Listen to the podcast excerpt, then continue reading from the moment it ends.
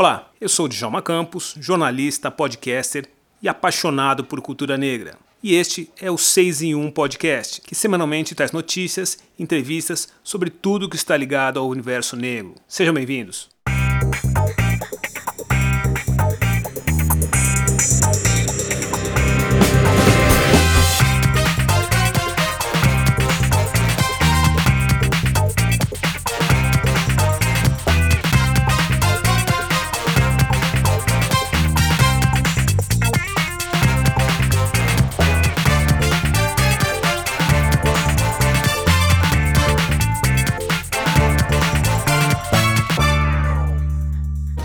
Tratamento médico e odontológico feito por é, profissionais negros ainda é uma novidade no país.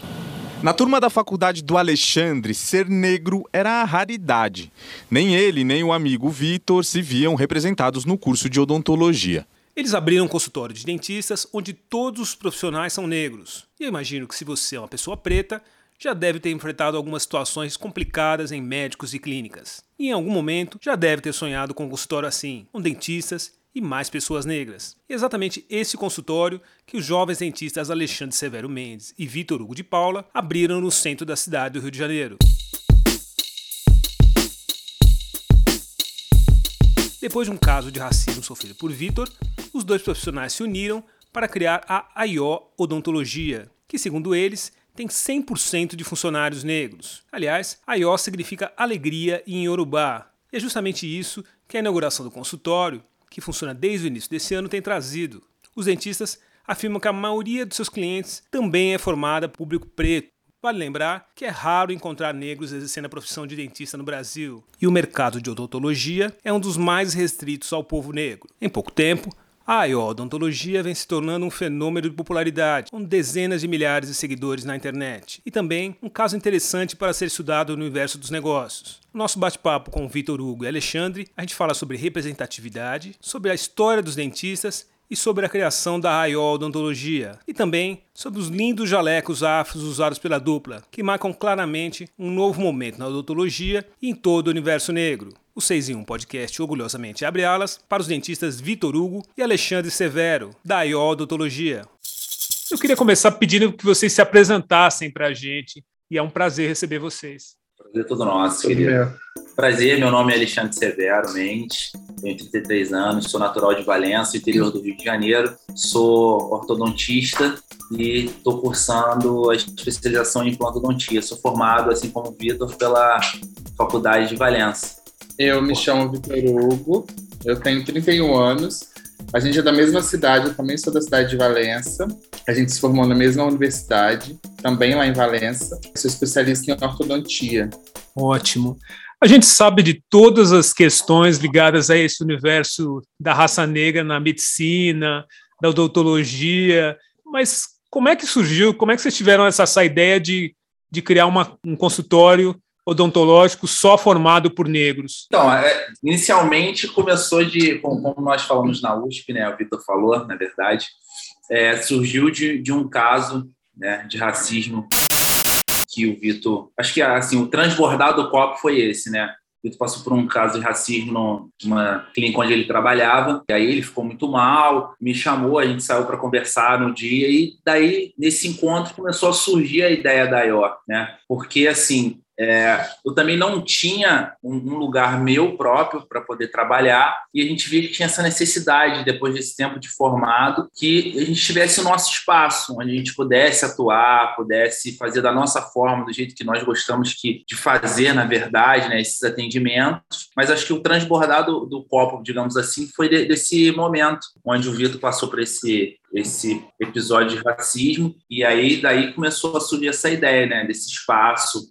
onde os nossos pudessem se, ter, ser atendidos da, da, melhor forma, entendeu? Esse caso de racismo é, tem a ver com o fato de da pessoa não querer ser atendida por um, por um profissional negro, alguma coisa assim? Sim, sim. Foi no dia 30 de outubro de, do ano passado, era uma sexta-feira. Eu estava atendendo uma paciente E como eu sou ortodontista, é, eu vejo os meus pacientes mensalmente, né? E aí eu saí do consultório que eu estava atendendo, levei a minha paciente até a recepção para que ela pudesse marcar a consulta do próximo mês. E quando eu abri a porta do consultório, tinha uma mulher, uma mulher obviamente branca, estava em pé né, na recepção, e quando ela me viu, ela me olhou com um olhar muito assustador, assim, é, e ela falou, nossa, se um negão desse me chama, eu saio correndo de medo. Nossa. E aí eu não consegui falar nada, fiquei bem bem chocado, assim. E aí a minha paciente começou a, a, querer. Ela percebeu que eu fiquei numa situação que eu não, não ia conseguir ter nenhum tipo de reação. E aí minha paciente falou: Nossa, mas eu sou apaixonada pelo meu dentista, não troco ele por nada. Falou alguma coisa desse tipo. E ela falou assim: Nossa, mas você é muito corajosa. Falou para a paciente, falando que a minha paciente era corajosa por se permitir ser atendida por mim. E aí, mais uma vez, eu, eu fiquei, acho que eu fiquei mais chocado ainda com não conseguir falar, o que é muito difícil para mim, porque normalmente eu não consigo levar desaforo para casa. Mas nesse caso, eu acho que eu levei um chute na barriga, assim, sabe? Eu não consegui, eu fiquei imóvel, fiquei paralisado. E aí os funcionários lá da clínica começaram a tentar, de uma forma muito, é, como é que eu vou te dizer, muito, muito leve, né? Eu diria, tentar reverter a situação falando, ah, não, mas ele é muito bom e tal. O que a gente também consegue levar para um outro lado, né? A gente consegue imaginar que esses ambientes eles não estão preparados para esse tipo de situação. Mas voltando, aí os, os, funcionários começaram a falar, tipo, coisas do tipo, ah, mas ele é muito bom, ele é um dos melhores que tem aqui, todo mundo gosta dele, como se estivesse justificando para para aquela mulher, tipo, ah, ele, ele, ele é bom, sabe? Apesar de ser negro, ele é bom. É, e aí ela, aí ela finaliza esse ciclo de loucura falando assim: ah, nossa, não, porque quando ele passou pela recepção, eu achei que ele. Eu nem achei que ele fosse dentista, achei que ele fosse funcionário lá de trás. E aí eu só consegui voltar para o consultório e sentar na cadeira e, enfim, isso foi um, gerou em mim um processo muito depressivo, eu me senti é, com a autoestima muito ferrada, assim, por um por um bom tempo, no sentido de que, na minha cabeça, a odontologia foi o que eu consegui conquistar, assim, para eu tocar minha vida o resto da vida, sabe? Eu me dediquei muito na, durante a faculdade, e aí eu, eu achava que eu só precisava de um diploma. Eu, quando eu caí no mercado de trabalho, eu comecei a perceber que não era bem isso, né? É aquela coisa de, antes de você conseguir mostrar para o paciente que você é um bom profissional, que a gente só, o paciente só vai saber isso depois que você executar os procedimentos, enfim, saber lidar com ele quanto pessoa. Antes disso, eu percebia que eu precisava provar para aquela pessoa que eu era bom, mesmo tendo uma estética que para ela não era aceitável num dentista. Então isso começou a ser muito esgotante para minha cabeça, assim. Eu queria, eu falei ontem numa live e é exatamente isso. Eu queria poder voltar para casa cansado só de de trabalhar igual a maioria dos meus amigos dentistas fazem, mas eu comecei a perceber que eu voltava para casa, além de cansado de, de, trabalhar, eu voltava cansado de precisar provar o tempo inteiro para as pessoas de que eu era bom. E aí, quando esse, esse episódio aconteceu especificamente, eu fiquei num, num limbo, assim, num, num, eu caí num buraco, e aí eu comecei a pensar que profissionalmente eu não tinha outra escolha a não ser reinventar a, a profissão, né? E aí eu comecei a pensar, quando eu comecei a, a, a pensar no sentido mais otimista, eu comecei a pensar o que, que a gente poderia fazer para mudar essa situação, tanto para pessoas como eu, né, que são cirurgiões dentistas, que possivelmente passam por esse mesmo tipo de situação, né, nos lugares que atendem. E aí a gente começou aí, ó, na verdade, muito nesse lugar, de ser um ambiente ambiente confortável para profissionais como a gente. E é uma clínica que a gente não atende, a gente não faz exceção de pessoas, a gente atende pessoas que precisam de tratamento odontológico e se sentem confiantes aqui. A clínica atende tanto brancos quanto negros indistintamente. Sim, sim. Só que na prática a gente percebeu que do outro lado, do outro lado de um lado tinha os profissionais que a gente fez esse ambiente pensando em pessoas como a gente, só que do outro lado também existia uma necessidade de pessoas pretas serem atendidas em ambientes como a IO. E aí hoje a gente atende, eu, eu acho que eu, eu acho eu falo 90%, porque a gente não levantou essa estatística ainda. Mas assim, a quantidade de pessoas pretas que a gente atende é infinitamente maior do que as pessoas brancas que a gente atende. Mesmo a gente não levantando a bandeira dizendo que a nossa, a nossa cartela de pacientes é, são essas vagas são destinadas apenas para pessoas pretas. Isso nunca aconteceu. Mas existe uma necessidade de essas pessoas também se sentirem seguras nesses ambientes odontológicos e médicos.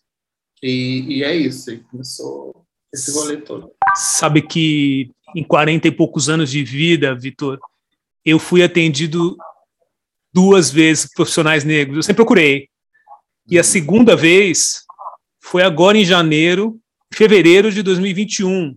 Eu procurei por assistência, não estava me sentindo bem e fui atendido por um profissional negro. E aconteceu uhum. algo semelhante ao que você está falando. E daí eu percebi que eu precisava de um acolhimento de um profissional negro. Sim. E percebi que o atendimento que ele me deu era diferente do atendimento que eu recebia de pessoas de outras raças, pessoas brancas. Me preparando para conversar com vocês aqui, eu procurei uma pesquisa da FAPESP, onde eles sugeriram a dentistas que fizessem um, um, um exame, fizeram um teste com dentistas, e os dentistas atendiam de forma completamente diferente um, uma pessoa negra e uma pessoa branca. No mesmo caso, surgiram... Acho que eu sei qual artigo. Nós falamos desse artigo na, na USP. Que eles pegam o exame do paciente, colocam uma pessoa preta e uma pessoa branca. Exatamente. Foto, pessoa, porém, alterada a cor no, no, programa, né? Exatamente. E daí eu sinto que a IO veio no momento extremamente necessário que vai ao encontro dessa necessidade da gente estar tá se, tá sendo atendido e estar tá conversando com pessoas negras que meio que sacam qual que é a nossa necessidade, pela questão de, de identidade, sacam qual, qual é a nossa, a nossa dor. E pensando nisso, queria saber de vocês como é trabalhar num lugar onde vocês têm 90% dos pacientes negros e a equipe é majoritariamente de negros. Eu, particularmente, na minha vida profissional, nunca trabalhei com mais de duas pessoas negras. Como é para vocês trabalhar com um ambiente que vocês praticamente olham para pessoas que, que sacam a linguagem de vocês meio que pela, pelo ritmo, pela sintonia, né? Assim, começa pelo fato que, assim, a equipe ela não é majoritariamente preta, né? Ela é, ela é toda preta. Toda né? preta. Toda ela é preta. Já começa por aí. É, é, o que eu costumo dizer, né? Eu acho que a IO é um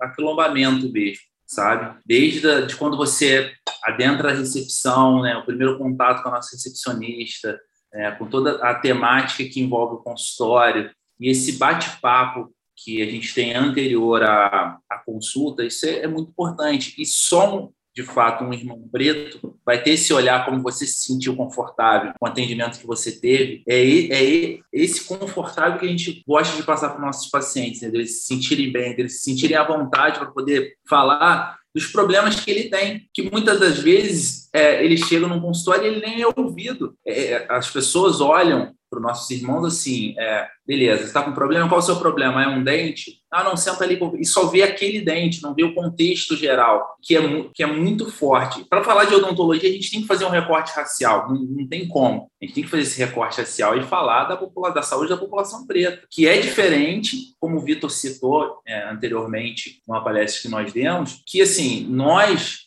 quanto dentistas, eu não tive odontopediatra. Eu também não. Então, fui, é, então, a gente está falando de 40 anos de diferença. Para você ver, de hoje para 40 anos atrás, você não teve assim. Eu estou com 33. Há 33 anos eu também não tive. Então, assim, é um conhecimento, é, é um, é um atendimento que as nossas crianças não têm. Se não houver uma, uma, uma saúde pública que funcione, né, as nossas crianças não têm, diferente das outras crianças. Então, assim, ela já vem pautada de todo um suporte que a gente não tem. Então, assim, futuramente nós teremos problemas diferentes daquelas pessoas que foram assistidas quando crianças, entendeu? Na infância. Isso, isso, é muito simples. Então, assim, é o que a gente fala, tem que existir esse recorte racial, entendeu? Para a gente poder falar de odontologia, não tem outra forma entende? Mas é assim, é o que a gente tenta trazer para nossas crianças, aquelas que vêm aqui, os pacientes que são atendidos por nós e por, por toda a equipe, é isso, é de se sentir em casa, eu digo isso. Porque as pessoas acabam vindo para a IO e acabam gostando, aí ficam sentadas, aí conversa, aí chega outro paciente do outro horário, aí conhece. E assim, eu vejo que a gente fala que a IOTA está se tornando uma grande família. É isso, bem isso. Isso que o Alexandre falou, é, eu acho que fica muito pior quando a gente pensa que, de um lado, a gente tem é, a gente, o índice de pessoas que precisam fazer, por exemplo, extração dentária, né, que é quando o dente não tem mais jeito, a gente precisa extrair esse dente. O índice de pessoas que fazem esses, que chegam nesse nível, a maioria é de pessoas pretas. Isso é, isso é fato. E do outro lado, a gente tem um curso que trata dessas pessoas, né, que é o curso de odontologia, e que pelo menos 90% da, das pessoas que se formam em odontologia são pessoas brancas. E dessas pessoas brancas, a grande maioria teve acesso à saúde bucal na infância. Né? Seus pais tinham é, o odontopediatra da família, essa coisa que é bem cultural, mas não é cultural para todo mundo. E aí, quando a gente depara essa, essa, essa junção que é do paciente preto que precisa fazer a extração, mas é, é atendido por uma pessoa branca que tem todos os seus dentes na boca, teve acesso à saúde bucal na infância, essa conta não fecha. Por quê? Esse profissional que é branco, ele vai jogar para esse paciente precisa perder um dente, a culpa sobre essa situação. E uma coisa que a gente escuta muito aqui é de paciente que foi em, em, em consultas odontológicas anteriormente e o dentista perguntou para ele como é que você deixou chegar nesse ponto. Isso causa um bloqueio muito grande na pessoa, né? Que você precisa é, que essa pessoa tenha confiança em você ao ponto dela abrir a boca, que é, que é, que é, um, é um órgão íntimo demais,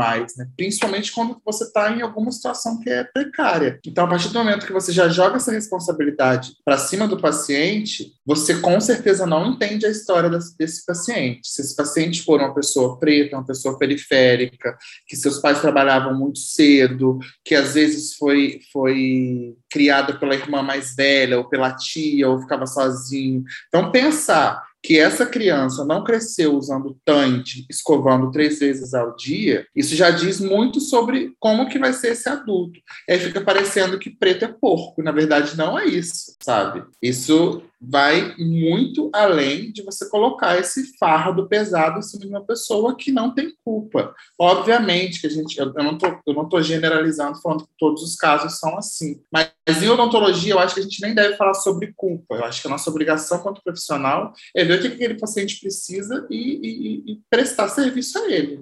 Mas não, de forma prática, essa culpa ela é muito, ela é muito mais comum do que deveria ser, na verdade. Vitor e Alexandre, eu tenho um podcast que fala só sobre assuntos negros. E hora ou outra, eu sempre acabo recebendo uma crítica do tipo: Poxa, mas você só fala com negros e as pessoas brancas? Já recebi pessoas brancas aqui. A gente conversou com o Laurentino Gomes, que é um escritor que escreveu um livro sobre dois livros sobre escravidão, Não. livros extremamente relevantes. Mas o meu Sim. foco, até por uma questão de necessidade, e de a gente ocupar esse espaço de contar a nossa história são é, as narrativas ligadas a pessoas negras. Eu queria saber de vocês como é que o mercado em geral recebeu a notícia de, um, de uma clínica de, de dentistas que só tem negros, os dentistas são todos negros. Vocês já receberam algum tipo de crítica ou algum tipo de comentário desagradável a respeito da formação e da identidade da, da clínica? Que assim a gente recebe às vezes é uma pergunta comum se a gente só atende pessoas pretas. É um clássico, né?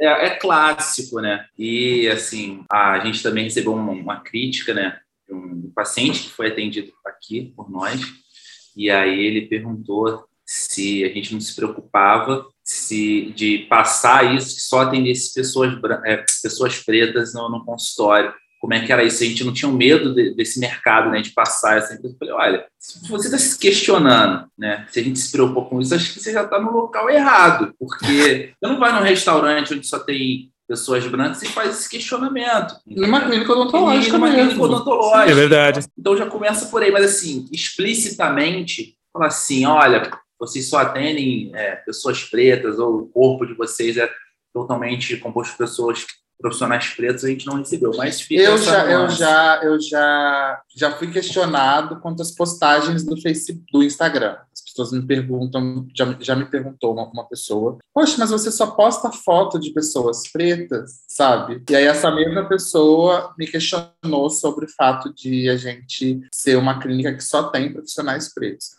E aí minha resposta foi simples. Eu falei, olha, você já perguntou isso? É, porque essa pessoa é, é, paciente numa outra clínica que eu já atendi. E aí eu perguntei para ela, falei, você já questionou a fulana, que é dona da clínica, da outra clínica, por que que lá só tem gente branca trabalhando? Ela, não. Eu falei, então por que, que você está me questionando? A gente está falando de, um, de uma clínica que tem esse formato. A gente não conhece outra clínica odontológica que funciona dessa forma. E todas, quase a grande maioria das clínicas odontológicas que eu já trabalhei, eu era o único preto. E você questiona isso? Nunca né? questionam. É, é, muito sobre o pacto narcísico da branquitude. É meio que como se dissesse que você não deveria estar nesse lugar, né, Vitor? Tipo, é, você alcançou, tudo bem, mas agora é hora de você esquecer essas questões que, que te trouxeram até aqui e atender todo mundo, esquecer que é um país não, extremamente não racista. Você está fazendo o mesmo. E não é bem assim, né, cara? É muito mais sobre, sobre esse lugar existir por uma questão de sobrevivência mesmo também, né? E as pessoas não entendem isso. Eu acho também que a classe odontológica é sente um certo desconforto, assim. É, dentistas, né? Obviamente sobretudo, pessoas brancas. Eu acho que existe esse certo desconforto, porque, querendo ou não, quando a gente começou esse, esse projeto, né, quando ele começou de fato a acontecer, a gente nunca precisou é, fazer curso, por exemplo, para captar pacientes, sabe? Então, assim, começou diante de uma dor, mas a gente não pode negar que é, a IO é um sucesso hoje no ramo da odontologia. E eu acho que existe também esse desconforto, sabe? Tipo, como assim? Eles nem eram, nem eram para eles serem dentistas. Como assim eles são dentistas e vivem cheios de paciente, pessoas, pessoas famosas vêm aqui, querem tirar foto com a gente, postam no Instagram. Enfim, acho que está mexendo no ego também de muita gente. Você falou da captação de, de, de clientes, e eu também sou, sou autônomo, tenho tenho trabalho por, por minha conta e risco, e sei que um dos entraves para a gente crescer é a questão financeira, né, dos aportes financeiros para a gente começar negócio, buscar dinheiro, buscar investidor, no meu caso, anunciante. Como é que vocês foram atrás desses, desse suporte financeiro para criar o, o, negócio? Olha, eu vou te falar que assim, não aporte financeiro. Venderam carro, casa. Vou te contar como é que foi a história. A gente começou, depois de ter tido essa ideia com o Vitor. É, a gente começou é, sublocando um espaço é, na Tijuca, aqui no Rio de Janeiro, né, uma vez por semana, às quintas-feiras, que era de um o, o, espaço era de um conhecido do Vitor, o consultório, porque certo. a gente não tinha grana para poder justamente esse aporte financeiro e montar o espaço todo. E aí nós começamos lá, só que assim, devido ao sucesso já de, de cara, a gente começou a ficar muito apertado, porque era um dia na semana e a gente tinha os pacientes novos para poder atender as avaliações e marcar esses pacientes. Então, estava dando um, um, gap muito grande. Supor, se você fosse atendido por mim hoje, só conseguiria te marcar daqui a 15 dias. E a gente Bastante sabe tempo. que é. a pessoa não fica esperando, tem todas as outras questões né, de vida mesmo para poder tocar e se organizar. Também, né? E aí, com uns dois meses, uns dois meses, não, não aí, deixa eu só falar uma coisa que é engraçado. A gente precisava comprar só os materiais. O consultório a gente alugou e a gente precisava comprar os materiais. E aí, como que a gente comprou esses materiais? A gente fez a compra e dividiu em boletos. Só que o primeiro boleto ia vencer depois de um mês. Uau! Então a gente falou, cara, então não vamos fazer empréstimo, nada disso, vamos, vamos torcer para que os, os, pacientes que estão começando comecem a pagar esse primeiro boleto. Né? é o que aconteceu. A gente nunca precisou tirar do nosso, do nosso outro do nosso outro trabalho. Você tá entendendo? De poupança, até porque eu também nem tinha precisou...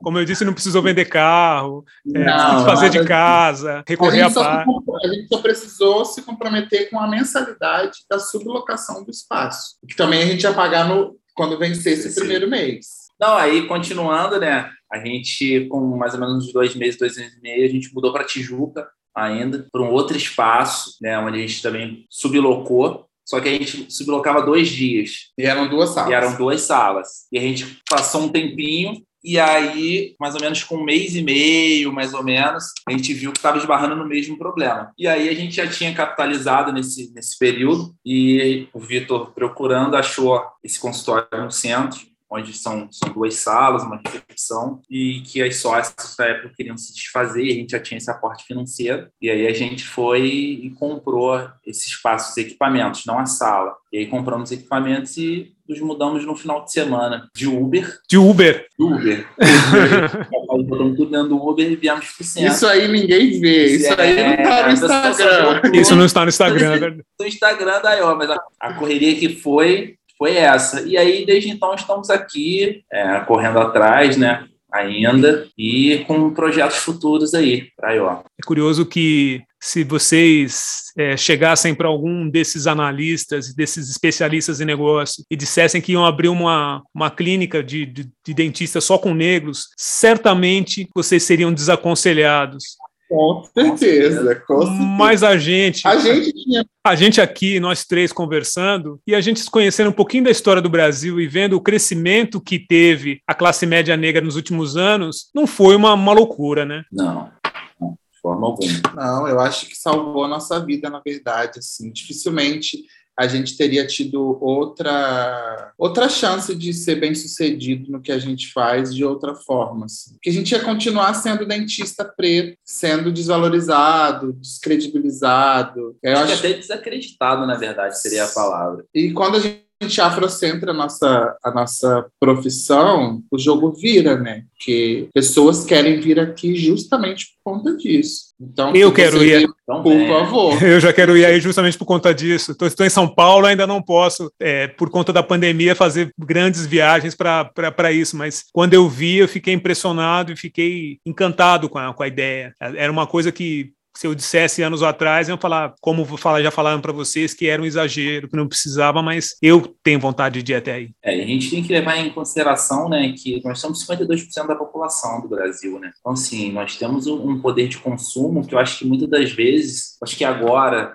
está começando esse processo, né? É, mas no passado, muitas vezes, a gente não tinha noção do nosso poder de, de consumo. O consumo da população preta é, ela consome. Então, assim, é um mercado em potencial, entendeu? Não foi assim da forma esperada, assim, a gente não planejou tudo isso, né? As coisas foram, foram, foram acontecendo, a verdade é essa. Mas é, hoje, a gente tem essa noção, né? a gente sabe que, que a nossa população ela tem um poder de, de, compra, né? e a gente vai continuar investindo nesse ramo, entendeu? Não esquecendo da parte social também, que eu acho muito importante, o que a gente puder fazer, a gente vem fazendo a parte social, acho que é de importância também. Você falou de planos, Alexandre. Quais são os planos? Eu, eu meio que dei uma interrompida em você ali atrás. Você falou dos planos, que vocês têm planos de, de, de coisas bacanas. Quais são esses planos, pai? Estão por chegar? Olha, tem alguns que eu, não, eu já falei, eu não posso revelar. Não pode revelar. Tem, tem alguns planos futuros aí, breves, para esse ano ainda. Vocês vão ficar sabendo aí daqui a um tempo. E, assim, a gente estava começando a amadurecer a ideia mesmo de estar se expandindo para outros estados. E aí a gente vai começar esse processo mesmo de estudo. Porque, assim, a, a faculdade de odontologia, ela não te ensina, não ensinou nem para mim nem para o Vitor a, a você ser um empreendedor, um gestor. Você não aprende isso. Você aprende a atender, mas você não aprende a gerir tudo isso, né? E é o que a gente fala, pô, é, de fato é muito difícil você ser empreendedor, ser empresário, né? A verdade é essa, que muitas das situações a gente aprende na tentativa e erro. Então, assim, a gente tem que minimizar esse, esse, esses erros, né? Para a gente poder ter uma, uma trajetória mais retilínea possível. Então, a gente se baseia muito nisso né? E assim, o Vitor é um sócio excepcional, entendeu? A gente está muito bem, né? Então acho que isso colabora muito para o sucesso da IO. É muito importante. Eu acho vocês dois excelentes garotos propaganda da, do próprio negócio. Vocês são dois caras jovens, bonitos, mas o que me chamou muito a atenção e que deu aquele estalinho, falei, que sacada, foram jalecos. Esses jalecos com temas africanos, com, com estampas africanas, eu acho assim um dos melhores cartões de visita possíveis para um negócio de dois de dois empreendedores, de dois dentistas trabalham nesse ramo negros. De quem foi essa ideia brilhante? O nosso primeiro, a gente, nosso primeiro pijama. uniforme era um pijama, tipo um pijama cirúrgico, que a gente mandou fazer com essa, com essa estampa aqui. E aí a gente só usava ele todos os dias. E aí até que um dia uma empresa de jalecos de, de Minas Gerais, acho que eles são de Belo Horizonte, entrou em contato perguntando se podiam mandar pra gente uns jalecos que ela tinha criado, se espelhando no que ela, no que ela via na, na nossa clínica. Aí ela mandou. E a gente chamou. E aí a gente fechou uma parceria.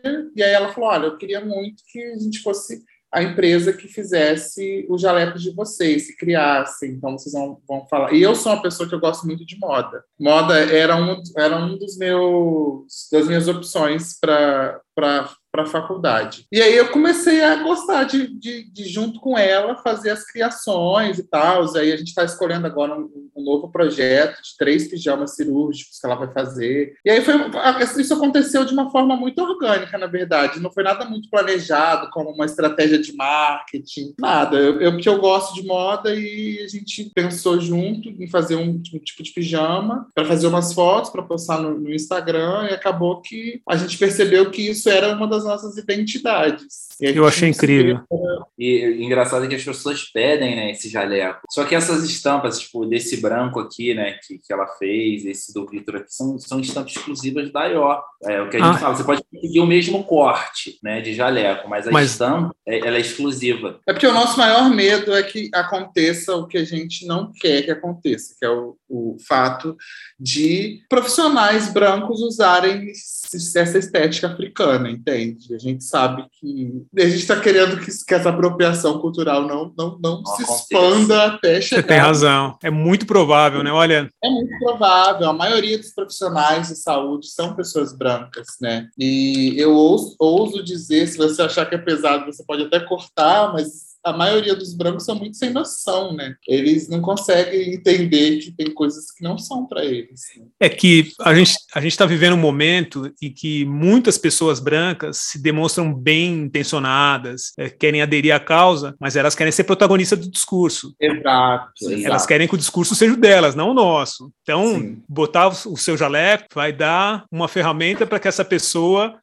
assumam o discurso de negro, falar como negro sendo branco, só por estar tá colocando Sim. o jaleco da sua, da sua clínica. Então, é melhor deixar do jeito Exatamente. que você imaginou, só com vocês. É melhor assim. É, que eles é cria os jalecos dele. Assim, o, engraçado é que essa estampa aqui, que é a vermelha com a amarela e preta aqui, é, as pessoas reconhecem que, que seja nossa estampa, porque a gente foi para São Paulo é, semana passada e um, um, amigo que segue a gente nas redes, ele reconheceu a gente. Na verdade, o Vitor falou assim: pô, o pessoal da IO, por conta que ele tava com um casaco dessa estampa. E o casaco nem era da IO, nem era da IO, era um casaco, era um casaco que tinha essa estampa. E aí ele associou, pô, os meninos ele veio falar com a gente, entendeu? Isso é, é engraçado isso. Criou, assim, criou essa, essa, identidade visual mesmo, né? Das estampas, do jaleco com, com a Iona. Ah, bacana. Bom, eu queria agradecer vocês por essa ótima, esse ótimo papo, desejar boa sorte para vocês e que, que dentre esses projetos que vocês ainda não podem revelar, esteja essa essa ótima capital chuvosa aqui que está ansiosa por receber a IO como, como clínica e como, como negócio. Estamos esperando. Com certeza, Com certeza. Djalma. A gente agradece muito pelo convite. Foi muito maneiro participar do nosso primeiro podcast. É o primeiro, é, que bom. Muito obrigado, foi o primeiro. Muito obrigado pela confiança no nosso trabalho. A gente está muito honrado disso tudo que está acontecendo. Não, vocês, mesmo. vocês que merecem os créditos e os parabéns. Força aí, vamos, vamos pensar já na, na próxima festinha de um, um ano de, de vida e que, que venham outras, outras unidades, outras filiais, que esse negócio seja muito, muito rentável para vocês também. Com certeza. Tchau, boa noite. Boa, boa noite, tchau. tchau.